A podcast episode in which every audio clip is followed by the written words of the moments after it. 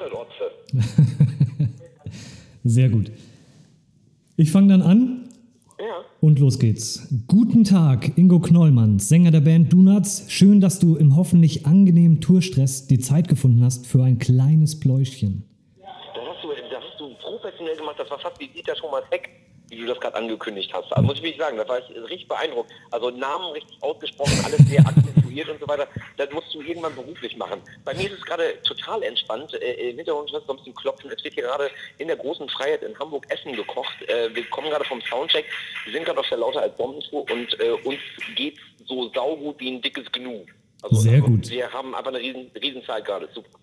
Fantastisch. Wie viel Spaß macht es auf der Tour, die neuen Songs vorzustellen? Und das Schöne ist ja, vor so vielen Leuten, sehr viele Konzerte von euch sind ausverkauft. Ja, ja, es ist der absolute Hammer. Also ich meine, da freut man sich natürlich immer am drauf. Also die alten Gassenhauer, das macht ja auch Spaß irgendwie, aber das neue Zeug, da bist du natürlich besonders stolz irgendwie drauf und so und lauter als Bomben machen uns halt einfach sehr, sehr glücklich und deswegen spielen wir auch wirklich das Gros des Sets wirklich echt neue Songs und äh, die kommen super gut an und die funktionieren vor allen Dingen auch echt gut. Also man hat sonst echt ganz oft so, dass du irgendwie im Proberaum noch immer so ein bisschen umarrangieren musst und so, damit die Songs halt so live-tauglich werden. Und auf der neuen Platte ist es wirklich einstöpseln und losspielen. Und das ist echt eigentlich so das schönste Kompliment, was du einem Song machen kannst, dass der halt einfach irgendwie direkt funktioniert. Und äh, ja, in der Tat sind das jetzt gerade echt so die größten Shows in 24 Jahren Dunos und das ist schon echt alles ziemlich crazy. Das ist crazy, ja, richtig. Lauter als Bomben ist euer zweites deutschsprachiges von insgesamt elf Alben. Die Sprachbarrieren sind gefallen. Die Texte, die du singst, sind potenziell für jeden verständlich und äh, du formulierst gekonnt wichtige Zeilen, die in dieser aktuellen, so hässlich wie es auch ist, politischen wie gesellschaftlichen Zeit immens wichtig sind. Ihr steht für was ein, was man äh, Empathie nennt, was man Mensch, Menschenwürde nennt. Wie schwer ist es für dich, durch die Änderung der Sprache die richtigen Worte zu finden? Wie, auch da muss ich jetzt äh, äh, kurz mal eben ganz kurz sagen, also äh, wie gut durchformuliert ist das denn jetzt schon? du solltest eigentlich meine Texte schreiben und ich. Also, das ist wirklich. Ähm, nee, ach du, man tastet sich da ja immer so ein bisschen ran. Also ich habe ja irgendwie 20 Jahre Zeit gehabt, auf Englisch zu texten und so und äh, da hat man halt irgendwann so seinen Sprech und, und auch so seinen Modus gefunden irgendwie, äh, wo man weiß, wenn man oben irgendwas in die Maschine reintut, was dann unten rauskommt aus dem ganzen Ding. Ähm, mit Karacho musste ich ja erstmal einfach so ein bisschen gucken äh, und mich selbst so einnorden, was ist denn so mein Sprech eigentlich und so und habe mir da halt ähm, alte Deutschlandplatten angehört, irgendwie, die mir sehr viel bedeutet haben und immer noch bedeuten, weil mir das eigentlich immer so die liebste Art ähm, deutschsprachiger Songs halt irgendwie war, weil ich das Gros an deutschen Songs echt nicht mag, muss ich ganz ehrlich sagen. Ähm, und äh, das fühlt sich jetzt auf der neuen Platte, fühlt sich das einfach ein bisschen, bisschen lockerer an. Also ich habe irgendwie so das Gefühl, dass die Karacho so ein bisschen eigentlich so ein Nein-Album war und die ganze Zeit nur auf den Tisch rauen hat, das will ich nicht, das will ich nicht, das will ich nicht. Und Marschrichtung für die neue Platte war, ein Ja-Aber-Album rauszubringen. Und im Grunde genommen also auch Dinge nicht nur die ganze Zeit kategorisch auszuschließen und wegzurennen, sondern sich halt einfach irgendwie auch so ein bisschen Zeit zu nehmen und einfach stehen zu bleiben, breitschultrig und ne, einfach äh, zu sagen, ich bin irgendwie da angekommen und spreche jetzt einfach auch mal Themen an, äh, die die ganze Zeit nicht immer nur ein Nein, Nein, Nein erfordern. Das ist, glaube ich, irgendwie so die Quintessenz, was ich bis jetzt so aus der Lauter als Bomben ziehen kann.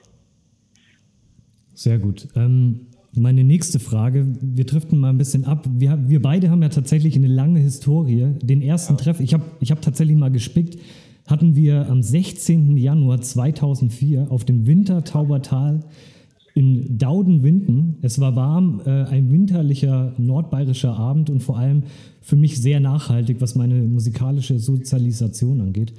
Mittlerweile trägt mein äh, Personalausweis Lübeck als Hauptwohnsitz. Die Internetsuchmaschine hat mir auf Seite 14 verraten, dass ihr im Zuge eurer Coma Chameleon Tour die Hansestadt Lübeck schon mal besucht habt und eben da auf einem Boot gespielt habt, dem Riverboat.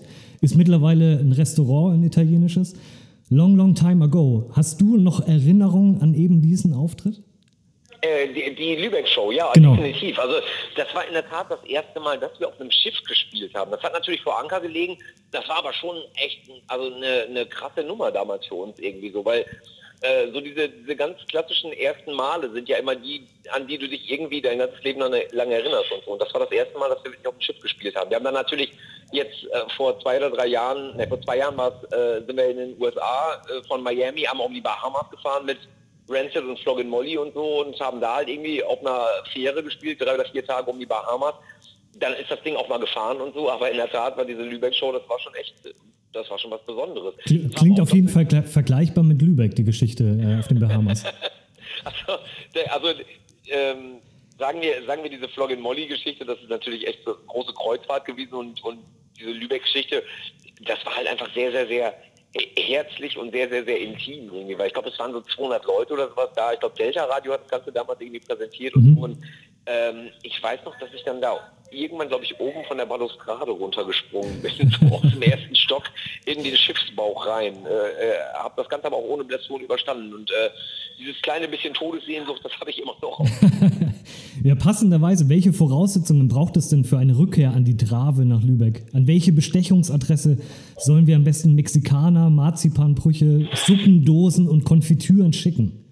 Ach, ich sag mal so, das braucht ihr gar nicht schicken. Es gibt ja heutzutage IBAN, da kann man ja einfach große Summen überweisen, da kommt ihr vorbei.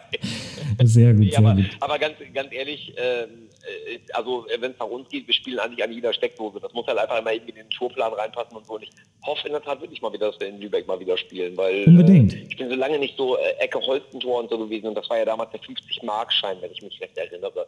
Und ja, und mittlerweile auf einem 2-Euro-Stück. Ja, so sieht's aus, genau. Also müssen wir doch eigentlich mal wieder so, äh, also Sellout wem Sellout gebührt. Da kommen wir noch mal vorbei, oder was? Unbedingt, sehr gut. Jedenfalls besteht für die äh, Hörer die Möglichkeit, ähm, im Sommer euch im Sendegebiet oder fast im Sendegebiet äh, wiederzusehen auf dem allzeit beliebten und bekannten Hurricane Festival in Schesel. Ja.